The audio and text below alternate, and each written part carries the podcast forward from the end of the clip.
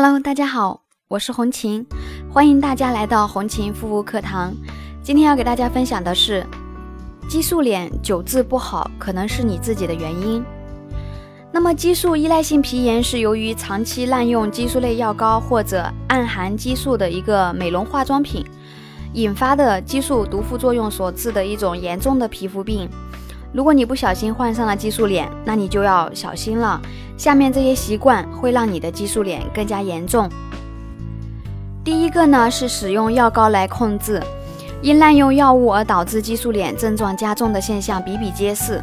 为了缓解瘙痒、疹子等难受的一些症状，就再次的使用药膏。在这个过程当中呢，皮肤又开始吸收糖皮质激素，导致激素脸的一个病情呢越来越严重，恶性循环。难以治疗。那么患有激素脸的一个皮肤呢，应该避免使用碱性较大的一个护肤品或者洁面产品，因为激素脸皮肤非常脆弱，不必洗得一尘不染。而碱性大的产品呢，容易导致受损的皮肤更加干燥，甚至开裂流黄水。所以呢，洁面产品一定要谨慎选择，选择比较温和、弱酸性的一个洁面产品。第三个呢，就是抓痒。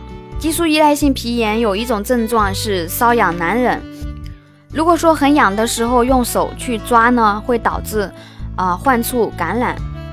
本来指甲里面呢就有细菌，如果说为图一时之快，痒的时候不忍住去抓的话呢，呃抓皮肤瘙痒处，结果呢只会越抓越痒，越抓越痒，然后呢越痒越抓，会加重这个渗液跟病症。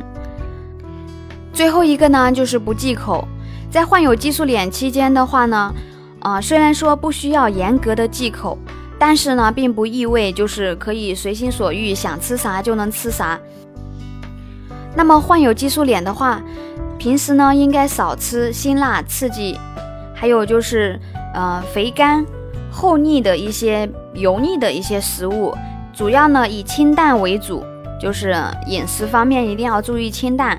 要想皮肤早点恢复呢，忌口是非常重要的。